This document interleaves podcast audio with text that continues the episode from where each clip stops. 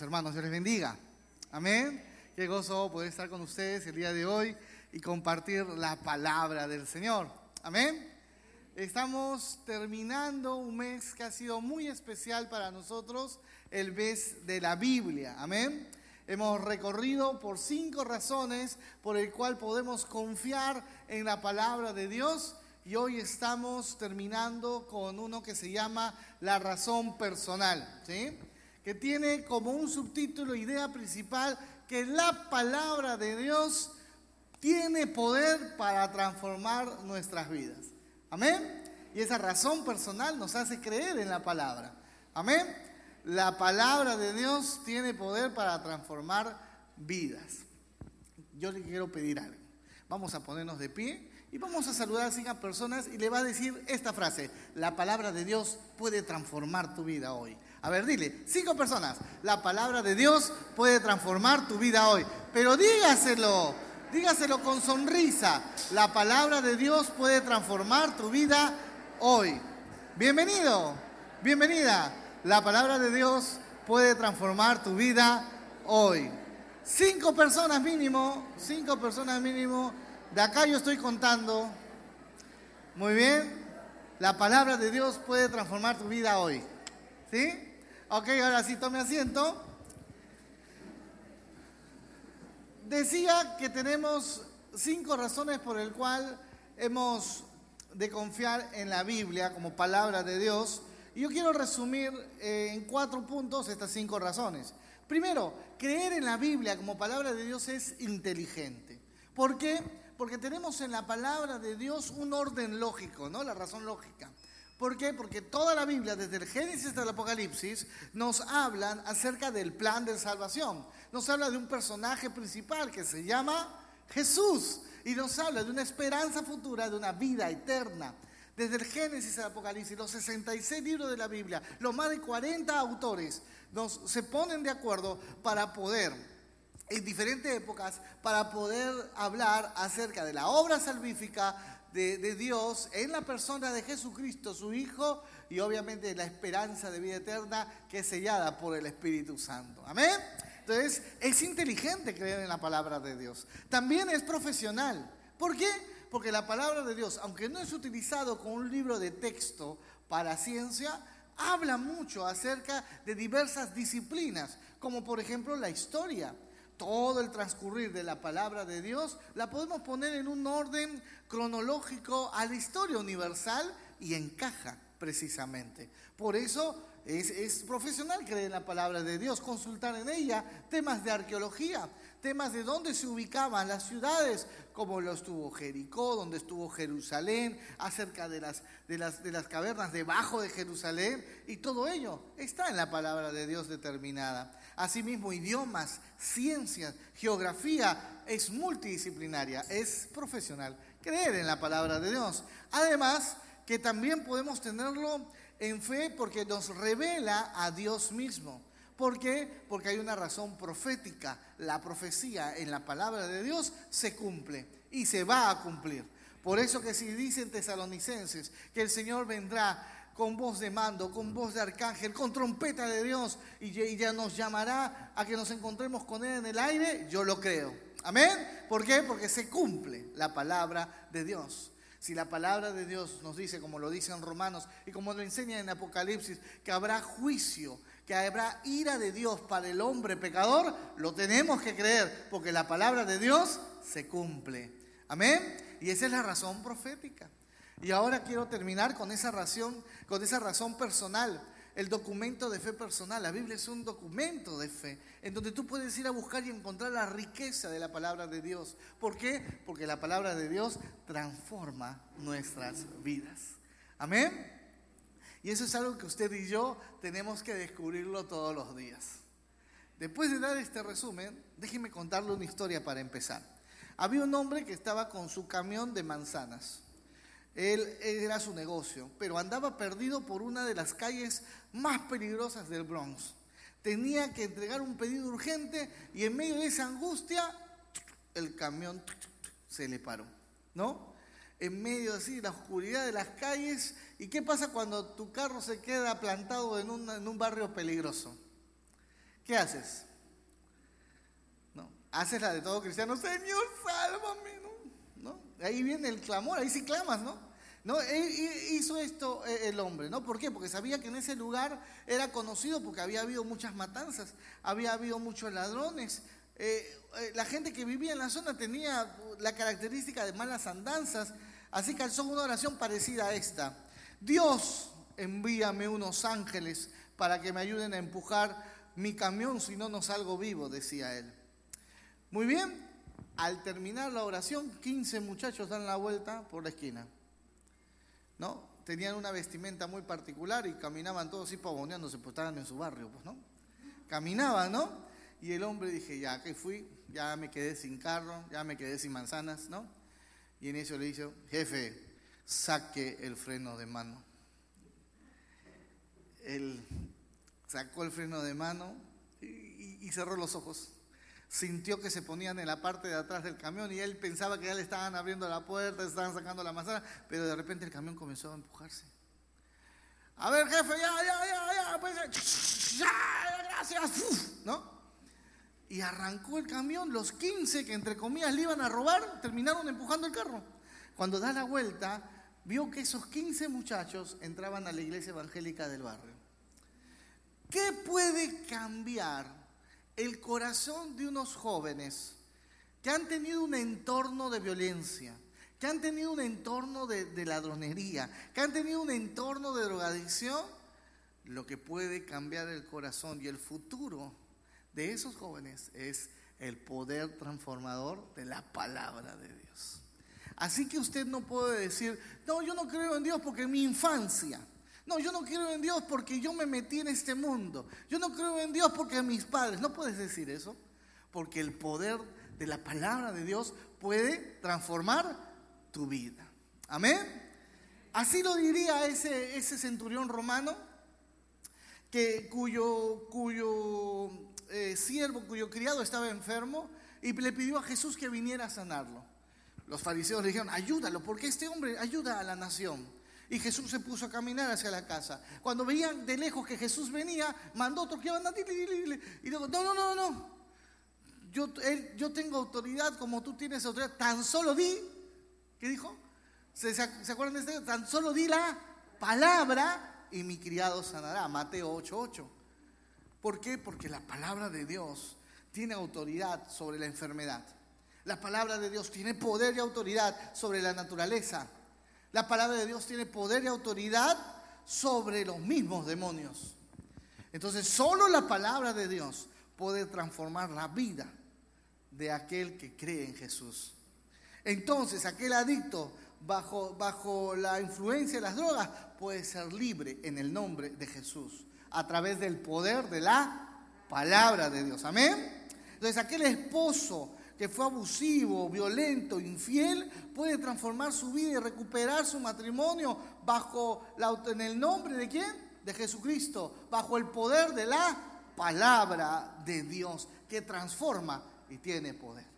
Amén. Entonces tenemos que respondernos a una pregunta. ¿Puede, ¿Crees que la palabra de Dios puede transformar tu vida?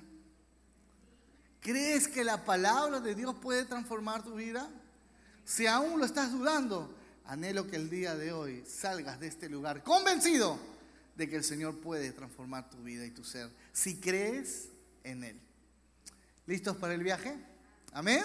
Nos subimos a la palabra de Dios y dejamos que el Espíritu nos lleve a su profundidad. Amén. ¿Qué tenemos que hacer antes? Vamos a orar. Padre, en el nombre de Jesús, en esta tarde, convéncenos de pecado, justicia y juicio. Llévanos, Señor, a tu enseñanza. Llévanos, Señor, a, lo que deseas con tu palabra para nuestras vidas y transfórmanos con poder. Si en este lugar, Señor, hay alguien que no te conoce, dale salvación. Si en este lugar, Señor, hay alguien como el Hijo pródigo se ha escapado y se ha alejado de ti, tráelo con cuerdas de amor. Que hoy día, Señor, sea un día para tu gloria. Honra tu palabra en el nombre de Jesús. Amén. Amén.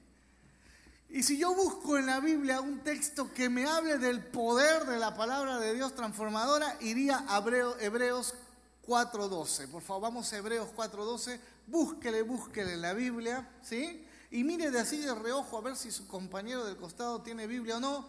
Y si no tiene, lean juntos. ¿Podemos leer juntos la Biblia? Y leamos la palabra de Dios, Hebreos 4.12. Y si tienes visión de rayos X, si puedes ver lo que hay en la pantalla, porque a ver está bien chiquito, ¿no? ¿no? Pero si no, acá está en la pantalla para que lo puedas leer, ¿ya? Muy bien. ¿Lo tenemos? Amén. Dice conmigo, porque la palabra de... A ver, a ver. Porque la palabra de es viva y más cortante de dos filos y penetra. Y el espíritu, las coyunturas y discierne y las intenciones. Amén. Qué hermosa es la palabra de Dios. Vamos a deshilachar este texto para entenderlo. Punto uno. La palabra de Dios transforma porque es dinámica. ¿Sí? Y ahí hay dos palabras, que es viva y eficaz. Cuando vemos la palabra dinámica desde la Real Academia de la Lengua, nos va a transportar a la física. Y dice que la dinámica es el conjunto de fuerzas que actúan sobre un cuerpo determinado. Si yo relaciono este concepto a lo que la palabra de Dios hace en la vida del creyente, podríamos decir que la palabra de Dios eh, actúa en la vida del cristiano ¿sí? bajo un propósito divino. ¿Qué quiere decir? Que la palabra, por eso se dice que la palabra de Dios nunca regresa vacía. ¿Por qué? Porque trabaja en el corazón. Un texto bíblico, por más tú digas simple, siempre, como es palabra de Dios, va a soplar a tu interior, va a soplar a tu alma, te va a confrontar, te va a poner contra las cuerdas. ¿Por qué? Porque es palabra del Señor. Cuando decimos viva, la palabra en griego es zoe. Y zoe significa vida con propósito. Hay otra palabra griega para vida que es bios. De ahí viene la palabra biología o biodegradable, ¿no? ¿no? Pero esa no es la palabra que se utiliza aquí. Porque la palabra bio es como, como una vida que tiene la planta, tiene el animal. Pero el hombre no es un animal. El hombre es creación de Dios a su imagen. Y fue creado con Zoe, no con bio. Fue creado con Zoe, con una vida con propósito con una vida para relacionarse con Dios. Y cuando dice eficaz, la palabra en griego es energizai, que significa operativo, activo. ¿Qué quiere decir? Que cuando la palabra de Dios llega a nuestra vida, no nos tenemos que quedar pasmado en un lugar. La palabra de Dios tiene tal poder que nos va a poner en acción. Por eso que el concepto de religión no va con nosotros. Nosotros no recibimos la palabra de Dios para quedarnos quietos en nuestra depresión en un rincón. No, recibimos la palabra de Dios para levantarnos en el nombre de Jesús, para poder tener sanidad en el nombre de Jesús. Recibimos la palabra de Dios para predicar el Evangelio, no para cargar andas, no para adorar estas imágenes y quedarnos ahí y golpearnos el pecho por mi culpa, por mi santa culpa. No, nosotros recibimos la palabra de Dios para que haya toda una revolución en nuestra vida una dinámica diferente. Por eso que el que dice, yo cuando llegué a Cristo, llegué triste, llorando, pero vino la palabra de Dios y ahora salto como corderito, dice, ¿no? ¿No? ¿Por qué? Porque el gozo del Señor es mi fortaleza. Y comenzamos a recitar la palabra. Cuando yo llegué a la palabra del Señor, yo no tenía esperanza, pero yo sé que yo tengo una vida eterna en Cristo Jesús. Por eso que soy llamado a mirar las cosas de arriba, no las de la tierra. Amén. ¿Y eso quién lo hace? El poder de la palabra de Dios que transformó mi vida. Amén. Por eso que produce una dinámica. El que no cree en Jesucristo no tiene esa experiencia personal. Por eso usted debe creer en Jesús y venir a Él. La palabra de Dios transforma mi ser en forma dinámica. Me da un propósito en la vida para santificación. No para vivir la vida loca. No, la palabra de Dios es para vivir una vida en santidad. Y si no vives una vida en santidad, preguntémonos, ¿habrás creído en la palabra de Dios de verdad? Esto es algo que solo tú te puedes responder. Pero no, ya no hay opción. Quiero que estás en este lugar ya para ponerte contra, contra la palabra de Dios y que ésta te confronte y te diga, ¿estoy en verdad en el camino correcto? ¿De verdad hay una dinámica de santidad? O quizás hay una dinámica más de carnalidad. Pregúntate a ti, ponte delante de la palabra de Dios y ten respuestas. Vamos al segundo punto. Deshilachando Hebreos 4:12 dice, la palabra de Dios transforma porque es precisa. Dice que es más cortante que toda espada de dos filos. ¿Precisa? ¿Por qué? Cuando dicen cortante, la palabra es tomóteros, que significa corte de tajo. Y cuando hablo de corte de tajo, viene a mi mente esos cuchillos eh, japoneses, ¿no? Ginseng, ¿no? ¿no? Imagínate que venga una persona prontuariada que tiene así tatuajes que dicen continuará por todos lados, ¿no? Y que ha estado, pues, y viene con su cuchillo así. ¿Te acercas? ¿Te acercas a decirle hola? No, te va a dar miedo porque sabes pues que es una persona que ha estado pues en la calle, ¿no? Y que está así paseando, ah, ven para acá, no, al primero, ¿no? Y con el diente así está sacándose filo con el diente, ¿no?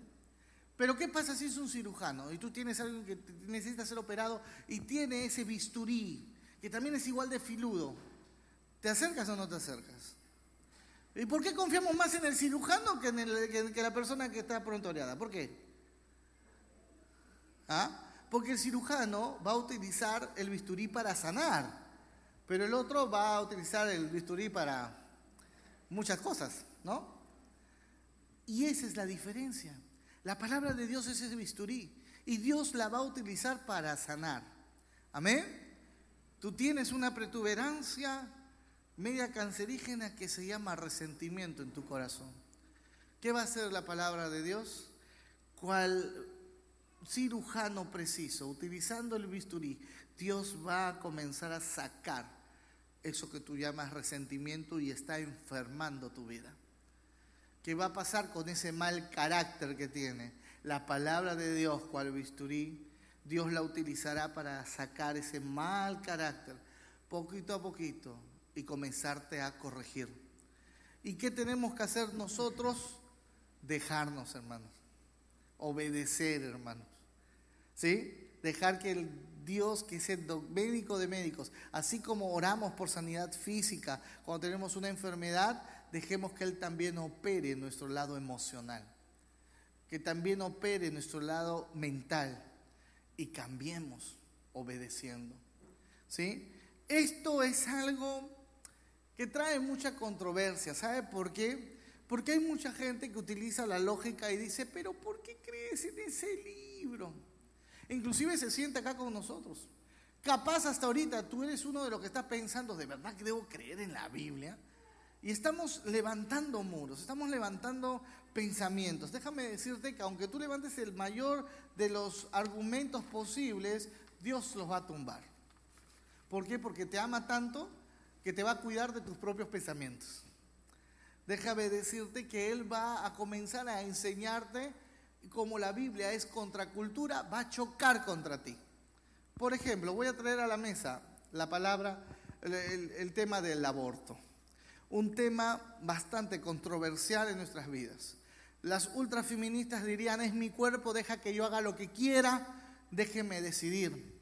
Como si el bebé que está dentro de su vientre fuera algo que aún no vive. Desde el momento de la concepción uno puede saber, bueno, la mujer puede saber de que hay vida dentro de ella, ¿sí? Y esa vida hay que respetarla. ¿Por qué la vamos a quitar? ¿Por qué la vamos a perder? Quiero hablarte de Gina Jensen. Gina Jensen eh, fue una niña que a los seis meses su madre la quiso abortar. Eh, decidió ir a una clínica confundida, la mamá tenía 16 años cuando esto pasó, para ponerle fin a la vida de Gina Jensen. Cuando utilizan solución salina para quemarla por dentro de la mamá, la llegan a sacar y la ponen en una vasija. La enfermera que estaba limpiando y esperando el siguiente turno, vio que de repente la bebé se movió. Cuando le hizo, detectó signos vitales y la llevó a urgencias. Y Gina Jensen sobrevive gracias a la acción rápida de esa enfermera. Gina Jensen diría en una de sus disertaciones que eh, ella debió haber tenido cuadriplegia, pero ahora es madre de dos niñas y solo tiene una leve cojera, ¿no? Para la gloria de Dios. hablándole a los congresistas ingleses una semana después de aprobar leyes abortivas, él le dice, Cristo transformó mi vida y por eso yo ya no odio. En algún momento de su vida Gina Jensen llega a encontrarse con su madre, con la madre biológica. La madre le niega, no la quiere ni ver, pero ella le escribe en una nota, yo te perdono. Gina Jensen, pueden ver su historia en una película llamada October Baby. Pueden buscarla en, YouTube, es una película cristiana, ¿no? October Baby. Eh, muy, muy particular acerca de la vida de esta mujer. Impresionante. Ella es defensora de los derechos hoy del, del no nacido. Algo, algo muy especial. Dios operó finamente en el corazón de esta mujer para que no viva una vida de resentimiento y odio y tenga libertad en Cristo Jesús. Y eso lo puede hacer a través de qué? Del poder de la palabra de Dios. Porque la Biblia dice que si no perdonamos a los que nos ofenden, nuestro Padre no nos va a perdonar. Y creyendo en la palabra, ella decidió perdonar. Amén. Y eso es lo que yo te invito a que hagas el día de hoy. Que creas en la palabra de Dios para que tu vida sea transformada y puedas tener otro destino en tu futuro. Tercer punto, la palabra de Dios transforma porque es irresistible. Amén. Es irresistible y la palabra dice que penetra y penetra hasta partir, dice, ¿no? El alma y el espíritu. Esta palabra penetra tiene que ver con pasar encima, ¿no? Veía un partido de esos de fútbol americano, ¿no? Grandote, ¿no? Dos metros, dos metros y algo los jugadores, ¿no? y suena el silbato, agarra la pelota y el otro tiene que correr y pasar un muro. ¿Y qué hacía este jugador para poder hacer el punto? Tirarse por encima. Un salto, ¿no? Y todos los grandotes se le caían el plum, plum, plum, plum, ¿no? Yo, yo no puedo jugar fútbol americano, a mí me van a matar, ¿no? Pero ellos son así gigantescos. ¿Qué quiere decir? Les pasó por encima, ¿no? Fue, fue algo impresionante ver ese punto. La palabra de Dios hace eso. Por más muro que nosotros podamos construir, el Señor va a pasar por encima. Siempre. Amén. Entonces, si tú levantas un muro que dice mi profesión, no, es que desde mi profesión Dios no existe. No, que yo he estudiado y tus conocimientos levantas un muro. Pues déjame decirte, todo este mes los conocimientos han quedado a un costado, no porque no valgan, sino porque todos los conocimientos de alguna forma van a comprobar que la Biblia dice la verdad. Amén. Antes que se descubriera de que la tierra era redonda, ya el libro de Isaías decía de que la tierra era como el círculo que estaba en la mano de la palma de Dios antes de que se descubrieran los, eh, los, diferentes movimientos de las corrientes marítimas, ya la palabra de Dios en el libro de los Salmos hablaba acerca de las aguas, debajo de las aguas que se movían. La palabra de Dios comprueba mucho respecto a la sangre, respecto a la creación, respecto inclusive al tema de la concepción. El Salmo 139 nos habla, mi embrión vieron tus ojos, ¿no? Y fui entretejido mi cuerpo delante de ti. Y yo me, me, emociona saber quién le dijo a David que se llamaba embrión. Porque la palabra embrión es una palabra técnica. Definitivamente él habla en una visión que Dios le da. Y Dios le dice cómo se va a llamar ese, ese bebé pequeñito dentro de la matriz. Se llama embrión mucho antes de que la medicina le dijera que eso era un embrión. Entonces, la palabra de Dios va, no sobrepasa los conocimientos. Tú no puedes utilizar y decir, no, porque yo conozco más, yo digo que la Biblia no es correcta. No. Si tú estudias la Biblia, yo te animo, yo te, yo yo te aseguro que tu mente va a cambiar también. Amén. Le encargaron a un científico muy famoso apellidado Collins a estudiar el genoma humano. Collins comenzó a buscar a ver si había el gen de Dios y comenzó a buscar. Y en la disertación en una universidad puso eh, un vitral, esos vitrales que tienen diferentes posiciones, que debió haber sido trabajado eh, por, por el artista vidrio por vidrio, ¿no? Y dijo, así es el genoma humano, así es el ADN humano. No pudo ser casualidad que todos tengan una posición adecuada. Sacó su guitarra y comenzó a cantar cuán grande es Él. ¿Por qué? Porque en medio de ese estudio reconoció el poder creador de Dios. Nadie más lo puede hacer. Un hombre con tantos estudios como este científico Collins estaba reconociendo antes de estudiar esto, no conocía de Dios. Al momento de estudiar se dio cuenta, esto lo debe hacer alguien más poderoso.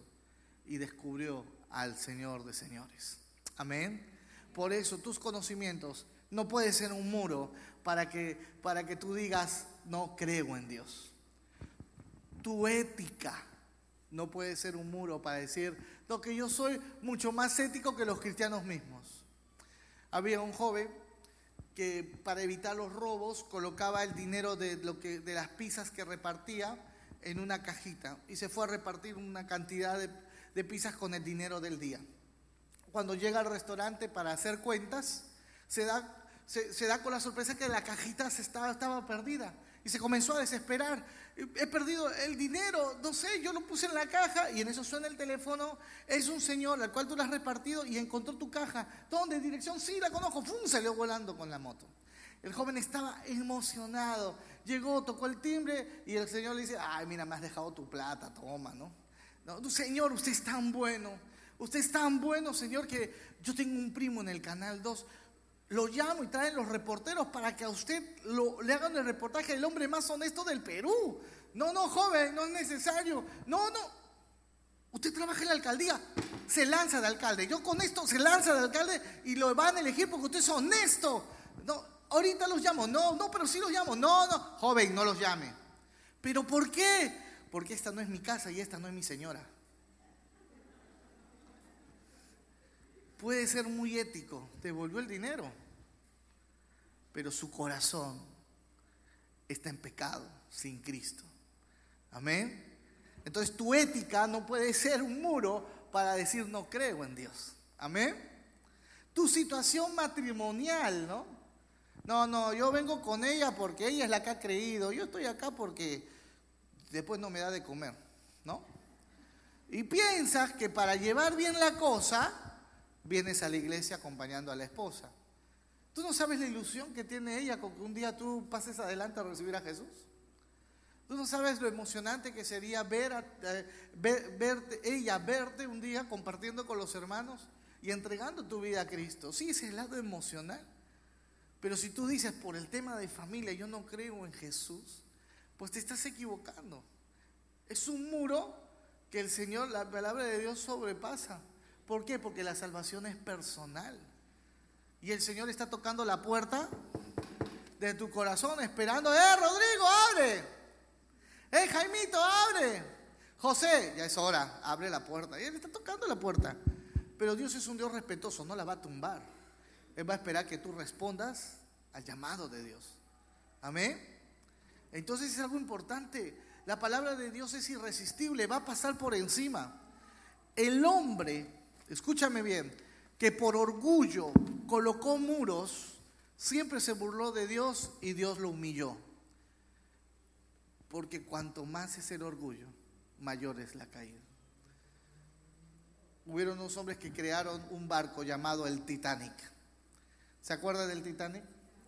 Una obra de ingeniería maravillosa y que cuando lo hicieron dieron, escudaron una frase. Ni Dios podrá hundir este barco. Y lo pusieron en el, periódico del día. 1496 muertos. Eh, amados hermanos del PPT, por favor, revivan. Gracias. Ni Dios podrá hundir este barco, dice ahí, ¿no? Sí, sí la palabra resucitó. Bien, 1496 muertos de 2100 que viajaban. Murieron esa noche. En la madrugada del 15 de abril de 1912, tras rozar, ni siquiera chocaron, rozaron con un iceberg. Y el agua comenzó a ingresar al Titanic y en tres horas se hundió. El orgullo crea corazas. El orgullo levanta muros en nuestras vidas, pero la palabra de Dios las va a tumbar, las va a quebrantar, las va a pasar por encima. Amén. Para ti que estás en depresión, y piensas que nadie te va a amar, la Biblia dice algo importante. Para ti que estás hundido en deudas, que no encuentras trabajo, para ti que, no sabes cómo solucionar los problemas familiares, la Biblia es clara. Si vienes a la palabra de Dios y crees en, en Él, va a haber cambios en tu vida porque Dios va a honrar su palabra en ti. Salmos 40 del 1 al 3. Búscale, búscale. Vamos. Salmos 40 del 1 al 3. ¿Sí? Y mira al costado para que todos leamos la palabra.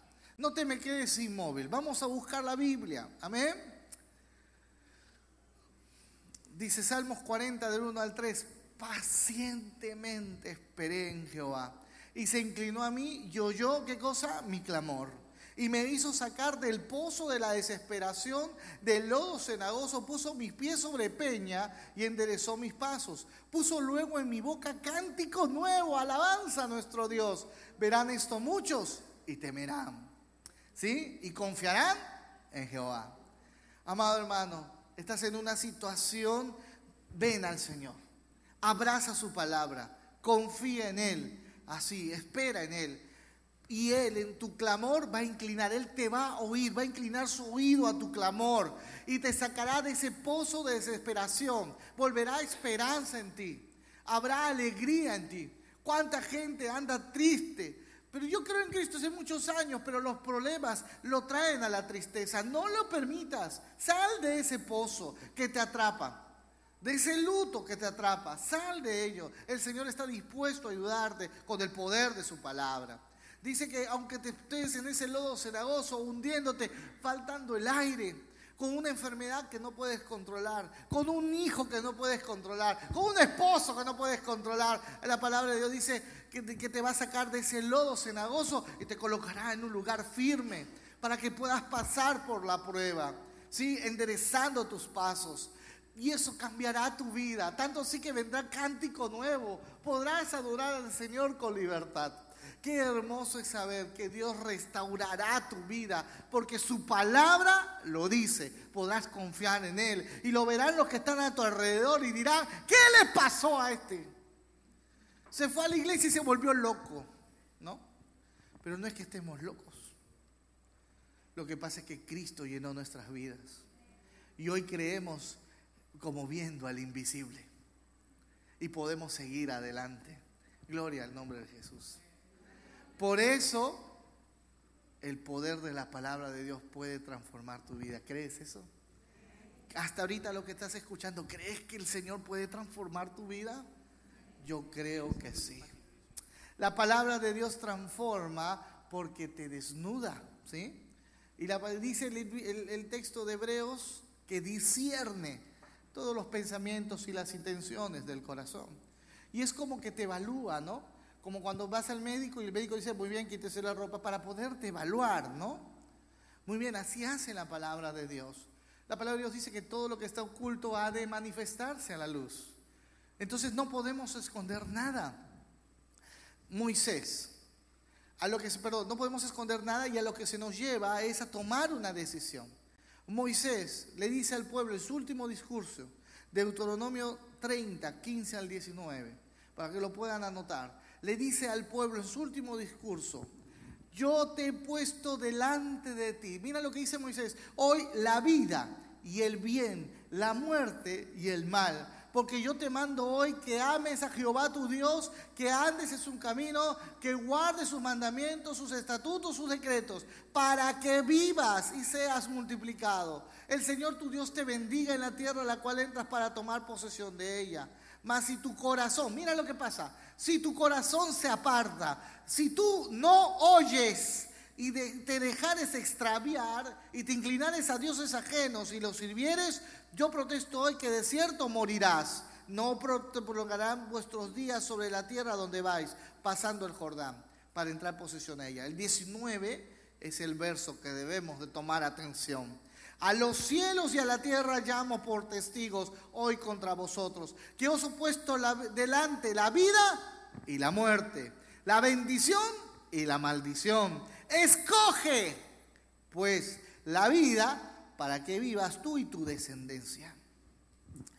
Mira, si el Señor ya pone delante de ti tus pecados, aunque los quieras esconder, no vas a poder. Lo que Dios ahora pide, porque ella desnuda con la palabra de Dios tu vida, es que tomes una decisión. Una decisión que te lleve a arrepentirte. Judas tuvo remordimiento. ¿Y cómo terminó? Ahorcado. Pedro se arrepintió y aún podemos leer de él como apóstol y siervo de Jesús. El mundo está lleno de mucha gente con remordimiento, pero solo los hijos de Dios que reconocen la palabra se arrepienten. ¿En qué grupo estás tú? ¿Con alguien que solamente, por mi culpa, por mi culpa, por mi santa culpa? Y llora lágrimas de cocodrilo y sale por esa puerta y es el mismo borracho de siempre. Es el mismo sacahueltero de siempre. Es el mismo idólatra porque cambia a Dios por cualquier cosa, ya sea el fútbol u otras religiones. Es alguien que sigue doctrinas extrañas. Mi amado hermano, es el momento de arrepentirse. Amén. La palabra de Dios dice de que si vivimos en pecado, estamos destituidos de la gloria de Dios. No podemos vivir así. Salvemos a la oveja. Era la temporada de esquilar ovejas y rasurar su pelaje, ¿no? A nivel de la piel. Y esto los pastores lo hacen por dos razones. Eh, la primera razón, para poder obviamente sacar la piel y hacer algodón y todo lo demás, vender ropa, eh, etc. Pero la segunda razón es para poder exponer la piel irritada por garrapatas o pulgas que atacan al animal no solo en la piel, sino también infectan la sangre.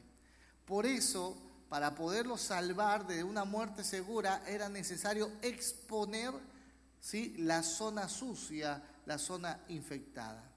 Es lo mismo con el pecado. La palabra de Dios tiene la capacidad de exponer nuestro pecado. Y cada uno sabe qué es lo que nos separa de Dios.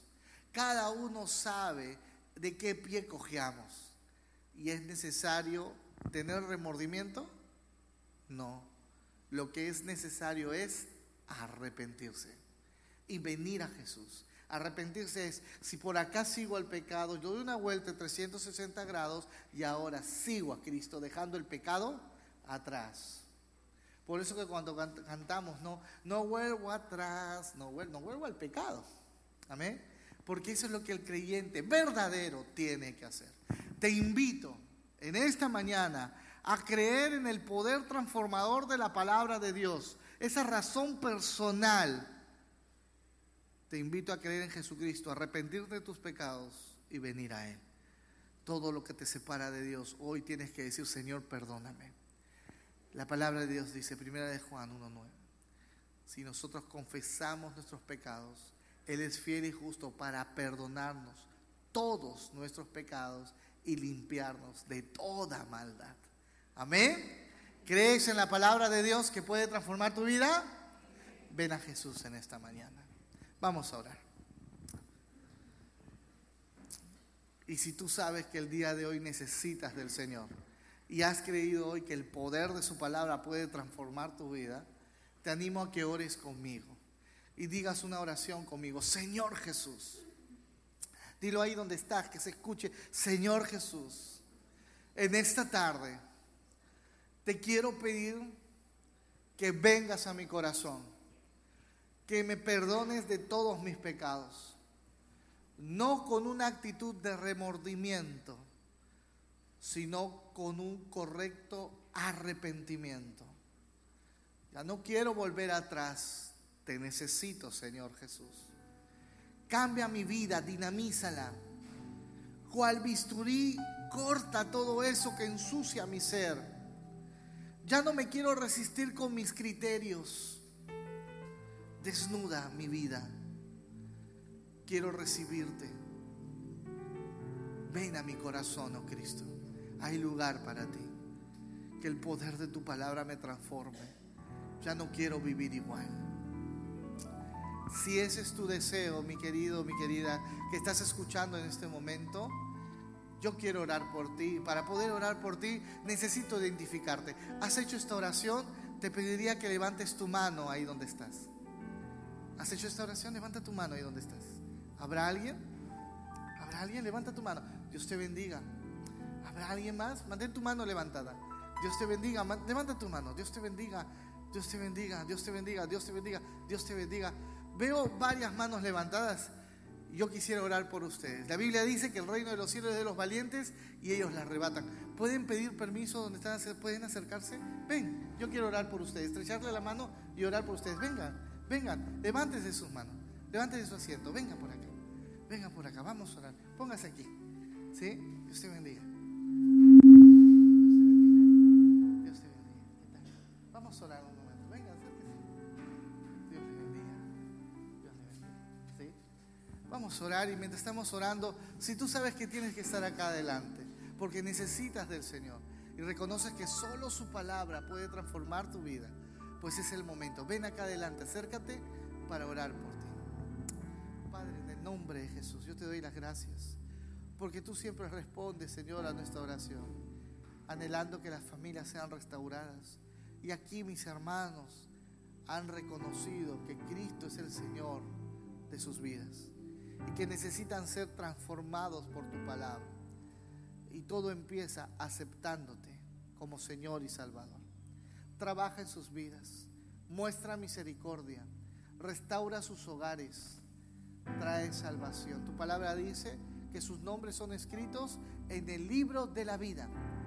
En esta hora nadie los va a poder borrar. Te pertenecen, son tus ovejas, Señor. Guárdales y cuídales. Y mientras se van acercando los consejeros, eh, amada iglesia, vamos a orar por ellos. Señor, si hay enfermedad en medio de sus vidas, trae sanidad en esta hora. Si hay necesidad económica, trae provisión. Señor, conocemos que tú eres el dador por excelencia. Padre, si hay algo en su corazón que los deprime, entristece, que el gozo del Señor por medio de tu Espíritu Santo en esta hora sea fortaleza para sus vidas. Y Señor, rescátalos en el nombre de Jesús.